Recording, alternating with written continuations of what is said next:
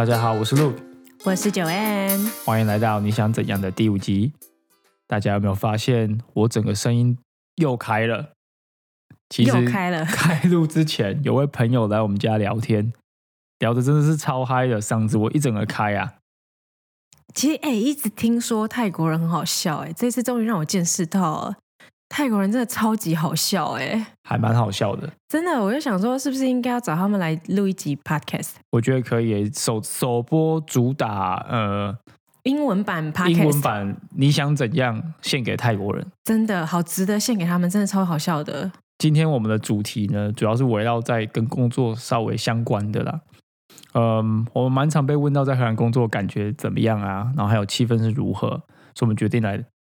探讨这个。这个题目没错，当然啦，这个题目真的是出于我们个人的经验。我们大家也只能分享个人经验了啊。好，好像这整个频道都是我们的个人经验。本来就这样啊，本来定位就是这样。好啦，嗯，首先还有由我开始好了。嗯，一开始我其实是在和商，然后是比较国际型的公司，全球规规模大概是四千还是五千人吧，那时候。嗯，因为是国际型，所以比较容易找到其他也是国际的同事。啊，相对来说，荷兰人的比例其实没有占很大。呃，有趣的事情是，荷兰人跟国际的同事都会分成两个不同的群体。我自己的明显例子是，呃，我都会去参加国际的那一群。的午餐午餐的桌子，而不会去 参加荷兰那一群的午餐的桌子。他们感觉好像只是想要在午休的时候讲讲荷兰文。呃，也是有可能的，但是他们其实，在大家呃没有跟他们讲英文的时候，也在偷偷的讲荷兰文。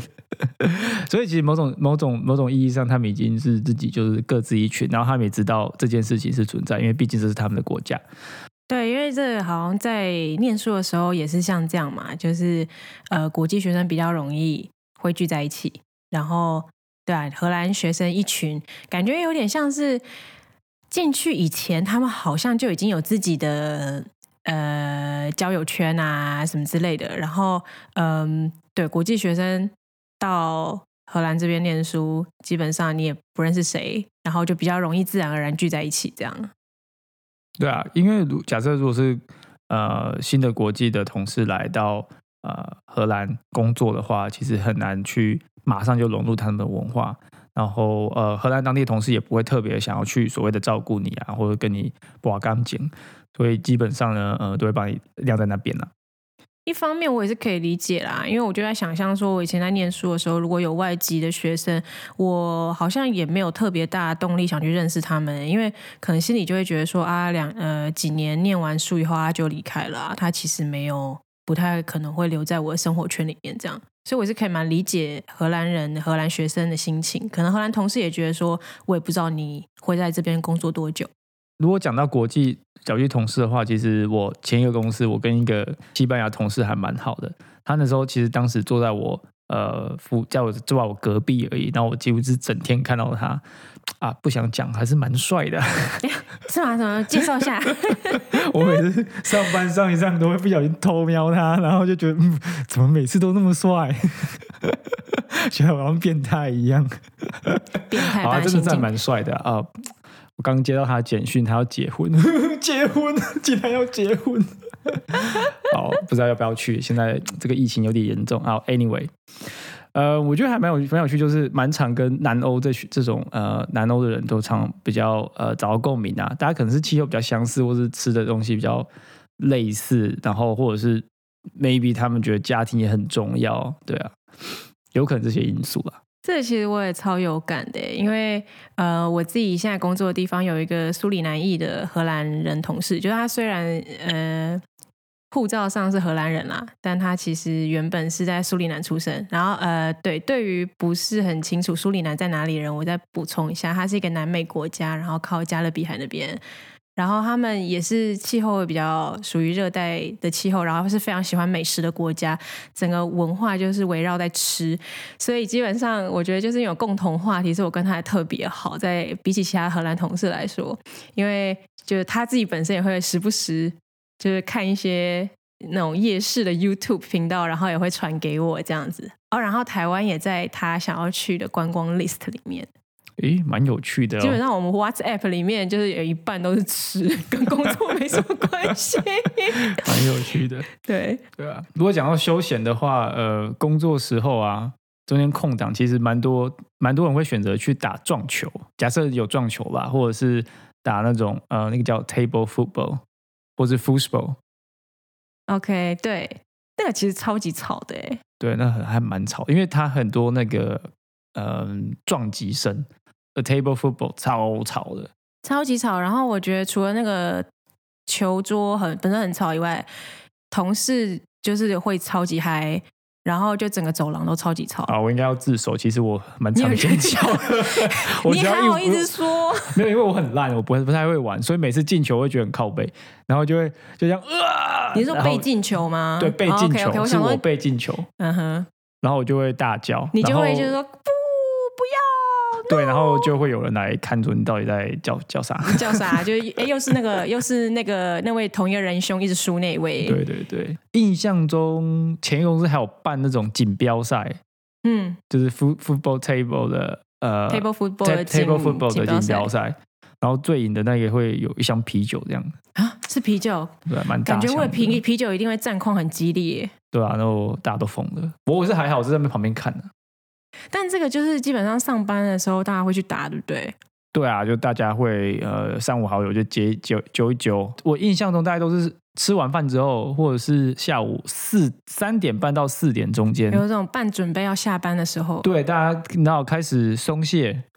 开始不太也想太早就开干嘛了。始松了吧？不是才三点而已吗？三点其实可以慢慢松了，这么松？还蛮松的。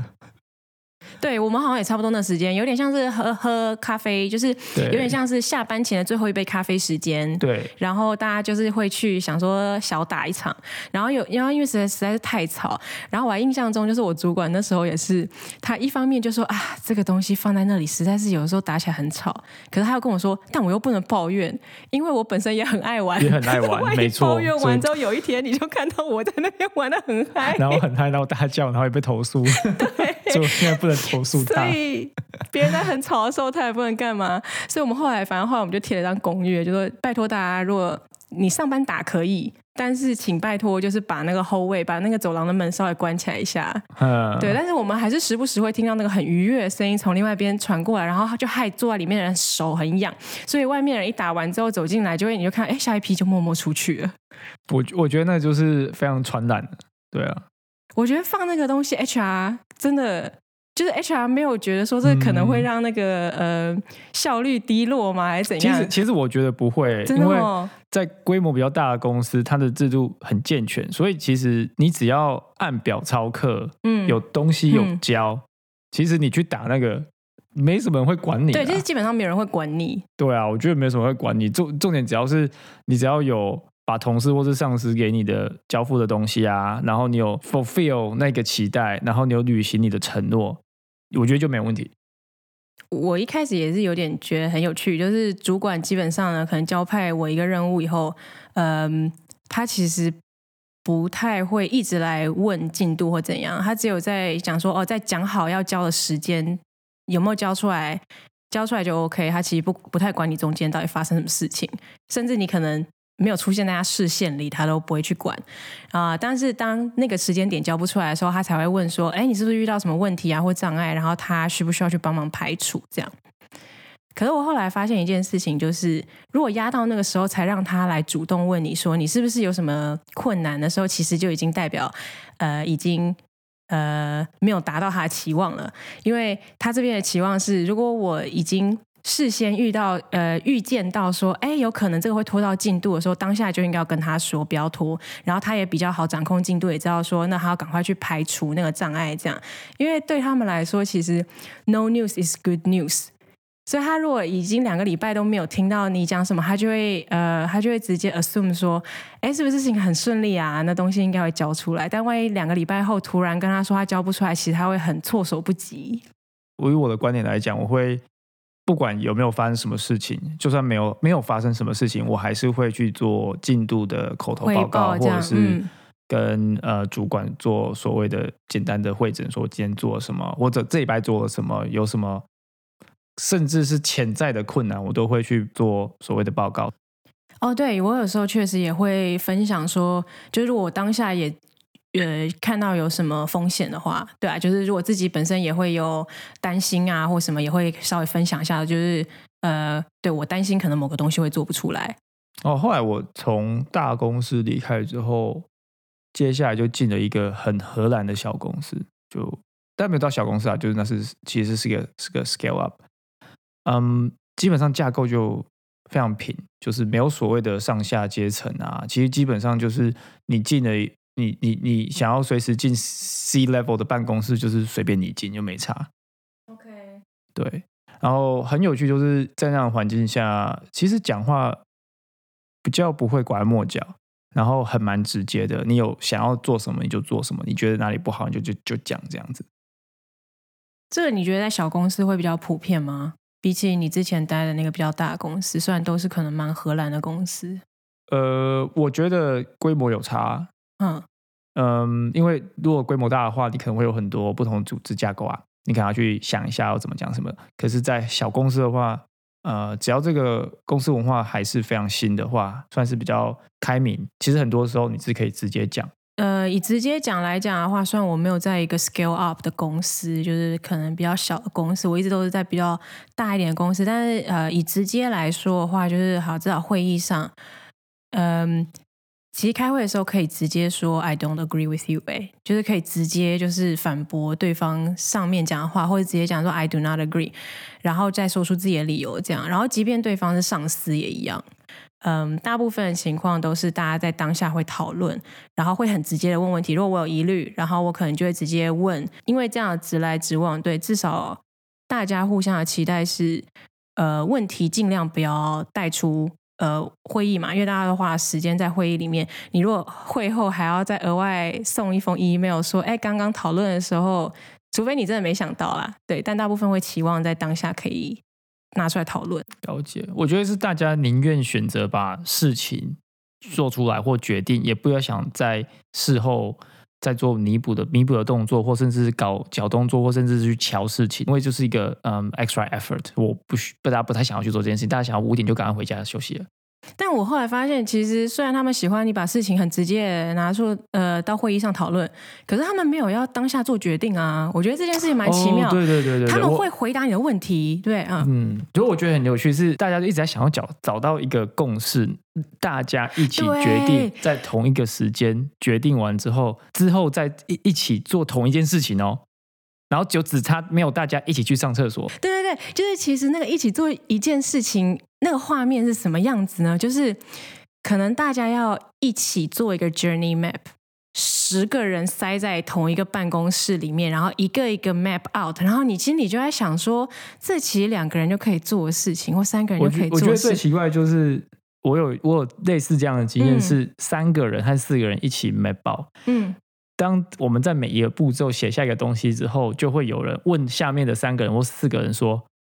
你们大家同不同意？”对他一定要然后假设你有认。两千，你好，假设你有两百步好了，你两百步都这样做的话，你觉得你一天 map 到得完吗？你没有啊不可能嘛，你要两搞两个两个礼拜吧。对，然后我觉得这件事情真的是一个很强大的文化冲击耶。我真的觉得原本以为是这样还嗯真的是蛮像小学生的，对对对对，你是你是只说一起上厕所这这件事情吗？就一起 做事，什么都要一起啊，就是就就这个，哎、大家都同。意哦，重点是还要大家同意。然后我觉得这件事情就是因为速度实在是超级慢，就是我原本还以为说，哎，是不是这个公司的问题？然后换到下一间公司没有一样，然后在第三间公司也一样，所以我后来就是我我甚至可以就一开始想说是不是太武断了，可是后来发现就是没有啊，这件事情呢其实已经可以呃结论可以 conclude 说，对荷兰有一个文化就是这样。而且其实我有把这个事情跟呃我们我现在公司的一个英国的同事说，OK，他自己也说，他从来没有意识到，可他一直觉得怪怪的。就是他在跟荷兰的同事做事的时候，他一直觉得怪怪的。然后我跟他说，其实有这个东西存在。以就是以我一个外人的角度来讲，我看到是这样，他就说哦，这样子所有事情都合理了。你解答了他多年以来的疑惑，没这样有升官吗？好像没没有，有没有，你只是解答他疑惑我。只是解答他的疑惑。对，我觉得这个就是不得不提一个荷兰人很重要的文化，这个也是我后来把我的疑问直接问荷兰人以后，他们给我的答案。他们这有个很重要的文化叫做 polder culture。那 polder 是什么呢？polder 就是因为大家知道荷兰大部分的呃国土都是低于海平面嘛，那他们之所以能做到这样，就是归功于当年他们建了一个大坝叫 polder。然后，但当时在建这个 polder 的时候，他们必须要听取各方的意见，就是可能当地的农夫啊，然后环环保单位啊、水利专家啊，就是各种各式各样。然后，所以经过一个很漫长的讨论还有协调以后，他们才建出了这个没有让任何一个人失望，但也没有特别让任何一个人特别满意的 polder。然后从这之后呢，他们就把这样的文化称为 polder culture。然后其实要注意一下我刚刚用词，就是这个东西呢，没有让任何一个人失望，但也没有让任何一个人特别满意。意思就代表说，他们有个习惯，就是他们不会在做决策过程中丢下每一个呃任何一个人，但也因为你要 include 要 include 所有人的呃意见，还有他们的想法，然后做出一个就是最折中的判断，代表也不会有一个绝对的赢家，在他们的文化里面，绝对不会让有一个人就是 winner takes all 这个东西是不存在。然后，所以所有人在这个决定下呢，都一定会有一部分被满足。可是，呃，对，然后在一方面，荷兰人就是对这件事情呢很自豪，他们觉得这其实才是真正的民主。可是另外一方面，就是万一事情跟自己预期的不完全一样，他们也只能双手一摊，就是啊，对，因为这样才公平，哇，被非常强调公平的，我的妈呀！非常强调啊。但是这件事情就会变成事情就很慢啊。那这样子的话对，对于某些人的，我说的是某些人的个性很需要有结果或决定的人，真的还蛮痛苦的、哎，对，就是我，我真的是哦，真的是非常非常痛苦。这件事情就是我觉得根本是我刚好我造门，就是跟他就是对冲。我觉得就是我跟荷兰的这个文化非常非常有问题。然后，所以我甚至为了要调试，我还去请了那个生涯教练，就是 life coach。然后现在总算是稍微有调试过来。就是我非常感谢他，不然我觉得我的你也是这样吗？呃没有我说感谢他是他解决的问题，我不需要去解决你不用看我塞问饼，就是。对，就是每天回来就是脸皱成一团，就觉得靠，今天那个 meeting 开了十个小时，然后又没有，呃，也没有啊，对他们不可能开十个小时，对不起，刚刚有点那个，呃，刚刚有点夸大，对，今天这个 meeting 开了三个小时，结果也没有要干嘛，就每一个人阐述完自己的那个观点，然后呢，讲完以后去喝完咖啡回来，又在阐述了一轮。然后也没有结论啊，然后但是大家嗯非常开心的就撤退了。其实，其实我我我个人有这个经验，但我并不会特别的觉得很嗯，这样真的很 bother by it。我会甚至会觉得它是社交的手段。难怪我每一次都觉得他们好像自己本身蛮享受这个过程的耶，就是他们开完这个会，就像刚刚讲的，三个小时开完以后呢，我都已经觉得我的能量已经要差不多都消耗完毕了。然后他们是精神抖擞的走出去，然后我心里在想说，可是我们刚刚并没有决定任何事情啊。然后，但是我觉得可能就像你讲的，他们就是觉得说，好，至少我们这个 meeting 虽然没有做任何决定，但是我知道其他人的想法，就是所谓的 stakeholder 他们的想法。我今天这个呃 meeting 的目的已经达到了，然后可能叫包含你说我有 social 一圈，所以非常成功。对，就是通常这种决定，这种呃，透过这种很奇怪的会议，好吧，这样讲，呃，出出来的决定，呃，大家通常都会遵守。但其实荷兰人有一个奇妙的说法，叫做 “do normal”，就是中文的翻译就可以说是“请你做正常人该做的事情”。就是你给我正常点，哎，是这样吗？对，没错。我觉得这就是所谓的 powder powder culture 的延伸，就是当大家决定一件事情，然后你也被所谓的 include 在这一个这一个环节这个流程里面，你已经决定，大家都决定要做这件事情，那你为什么你也在场哦？可是那你为什么要做其他不一样的事情？大概就这个感觉。所以这个词语叫 do normal 是呃非常超级荷兰人，他通常都是那种呃，当某个人，例如说。青少年做一件很蠢的事情，在路上干嘛踢垃圾桶之类的，就会有人说：“请你，请你正常一点。”这样，青少年这样才正常啊！他们在说他们在说啥？呃，蛮有趣的。你刚刚讲的那个 behavior 好像没有对，岔出话题。但刚刚那个行径，我就觉得啊，这边的 thirteen year old boy，好，这又可以开另外一集讲。但对我懂你的意思，就是要给我正常一点。因为对，这有一种感觉，就是好像大家已经默默自以为眼神交汇，就是呃，好像已经呃有默契，有某一件事情呃达到某个共识了，结果有人突然爆冲，或是其实共识还没达到，有人也等不及突然爆冲，这样子。其实我有个还蛮直接的例子，就在前公司，然后呃，我们其实那时候有还有一位 freelance 的设计师，嗯，他有一次就很奇妙，就是他推出了一个设计，然后没有跟其他设计师协调，也没有呃去呃沟通，他就直接跑去跟 PM，然后跑去跟 marketing 的头说，请大家支持他的想法，他想要推这个有的没的。但你是说就是呃他自己一个人去这样子？对对对，哦所以我不知道他的 sponsor 是谁，然后是谁是谁给他这个这个呃舞台或这个 stage 做这件事情，因为我们其实这不是他的权限，就他的他被 hire 的呃 subject 不是这个。但他就去做了一件大家其实不知道他背后动机是什么事情。对我如果以嗯客观的角度来讲，你并并并不觉得那一个设计或那一个东西有出什么问题，而是它整个背后的动机跟有可能推行之后对其他设计就对其他产品造成的影响可能会有负面，那是我们担心的。所以那时候其实其他设计师觉得莫名其妙啊，然后我们都没有被嗯呃 include 在整一个整个设计里面，然后也没有人知道他做 exactly 是什么东西，所以我们一群设计师就直接冲去 PM，冲去冲去直接头上直接直接上报说，我们要把他的东西当做是个人的行为，跟我们一群设计师的嗯呃圈圈或者我们想要做的事情，我们想要达成目标没有关联。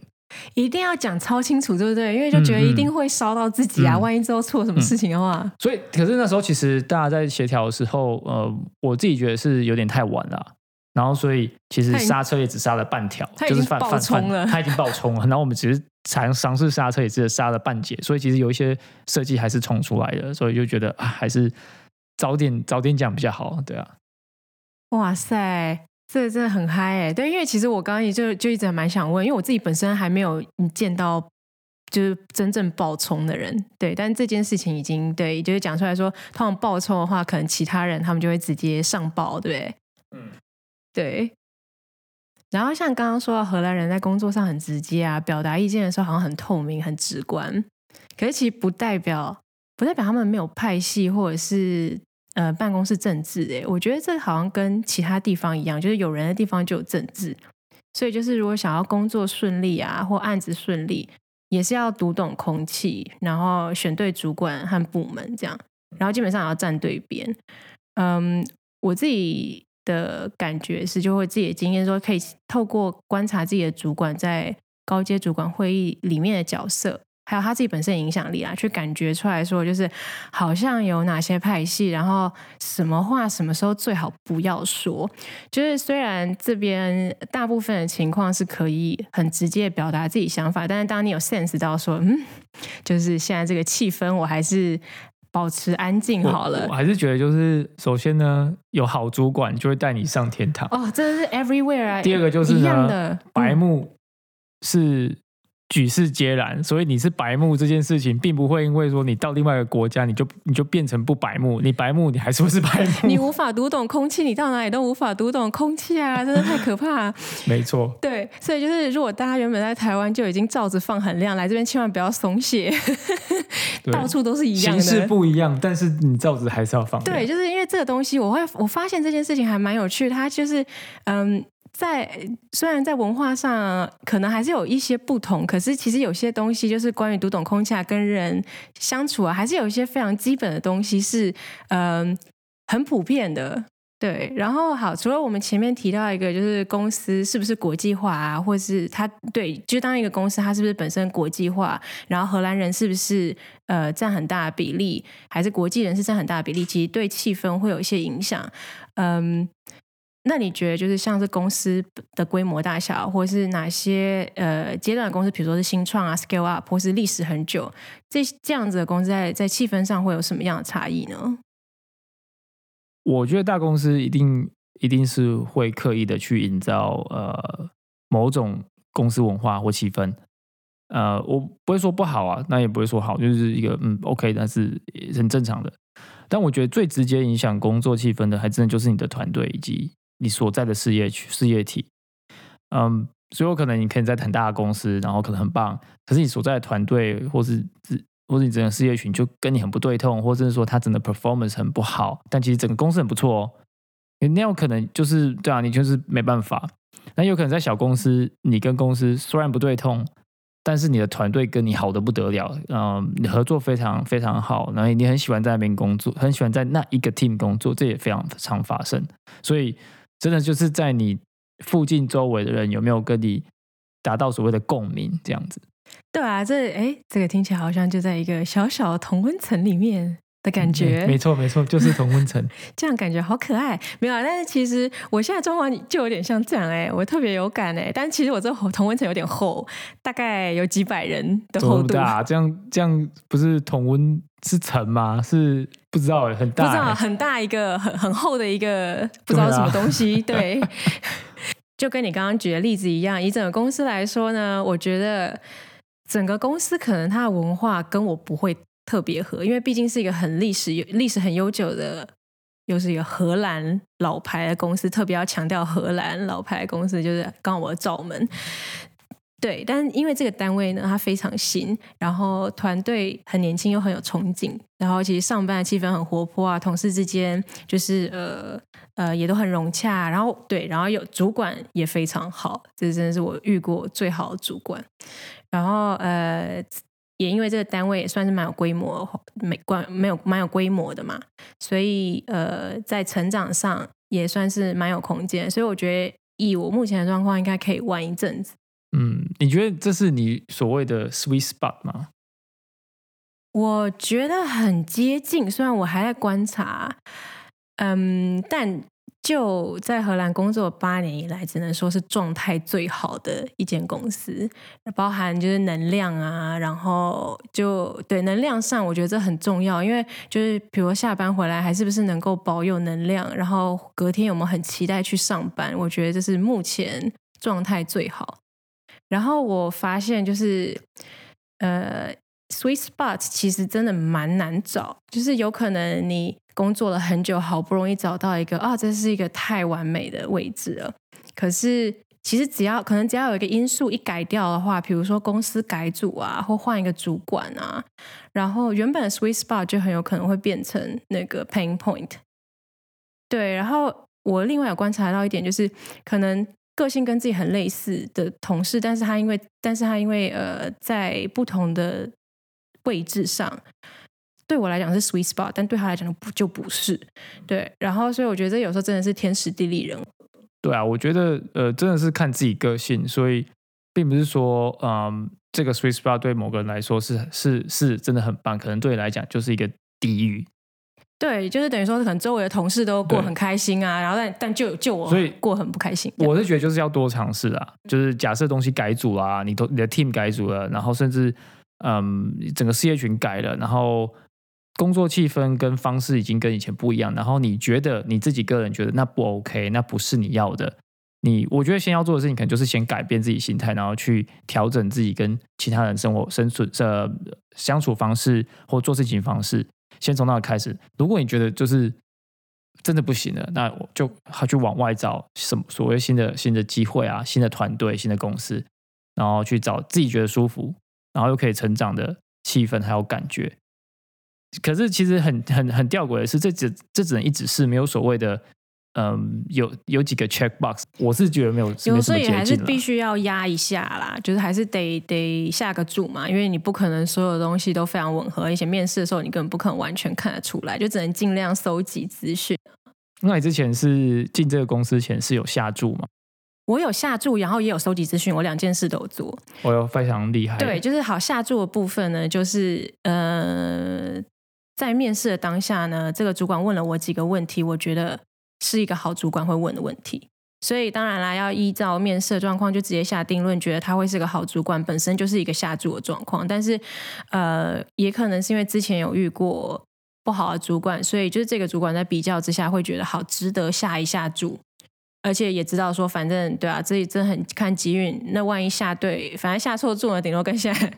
差不多。反正主管就没有很好，下对注呢就会上天堂啦。所以就是对，就是还是下那个注。然后收集资讯的部分呢，就是当时运气蛮好的啦，就是现在工作这个。公司，呃，我有一个前同事，就是当时他已经从我前一个公司离职，然后他在现在这个公司上班。然后虽然那时候没有很熟，但是反正透过一个我们共同很熟的同事牵上线，所以我在面试两个面试的中间，我找上他，然后问了一些我比较担心的问题，就比如说像对我最怕的 Polar Culture 啦，呃。他觉得这个气氛怎么样啊？各种大小，我觉得在意的事情。然后他他虽然跟我待的单位不一样，但是因为他跟这个单位有接触，所以他他他也是人蛮好的，会尽量把他所知道的东西告诉我。那我觉得不同的点就是，比起是呃，他直接问嗯不认识的人，呃，或 linking 上直接找一个不认识的人问，我觉得差别在于是因为多少我对这个同事算是呃有一些了解的，呃，透过。知道这个同事本身的个性和他讲出来的话，就可以交叉比对一下，然后得出一个结论，说好。所以这个公司实际上的气氛啊、文化，呃，处处理事情的方法大概是什么样子？那这个就可以也可以帮帮我判断说，好，如果大部分的 check box 都都已经呃对都已经 check 了，那剩下对剩下也只能赌一把。我个人觉得，呃，除了赌之外，我其实还蛮注重一个非常重要重点，就是信赖。面试的时候，我去观察说，这个公司员工之间的信赖度是信赖程度是多高。当然，有时候嗯，你可能没办法一次就马上看得出来，你可能要从小地方去观察。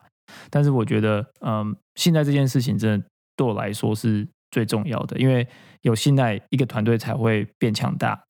对我其实对于信赖这件事，我觉得它也是很值得就是去探讨的，因为对我来说，这也是一个很重要的点。好，其实我们今天聊了几个典型的荷兰的工作文化，其中最著名的当然就是 Polar Culture，呃，还有就是帮我们自己大概总结了一下哪一些点我们觉得重要。这样，嗯，其实对啊，健康的工作气氛环境对每个人来说是不一样，每个人有不同的定义嘛。然后像我的定义一定就会跟 Look 不一样。然后这其中最重要一点，应该就是要先了解自己，对自己来说。哪些因素可以构成一个健康的、快乐的环境？这样，呃，我们希望就是今天自己的分享可以，呃，对帮助到一些人啊，不管是想要留下来工作啊，已经正已经在工作，或是呃想要来工作的人，就祝大家也都可以找到一个健康、快乐工作环境。那今天节目就到这里啦，我们下次再见，拜拜。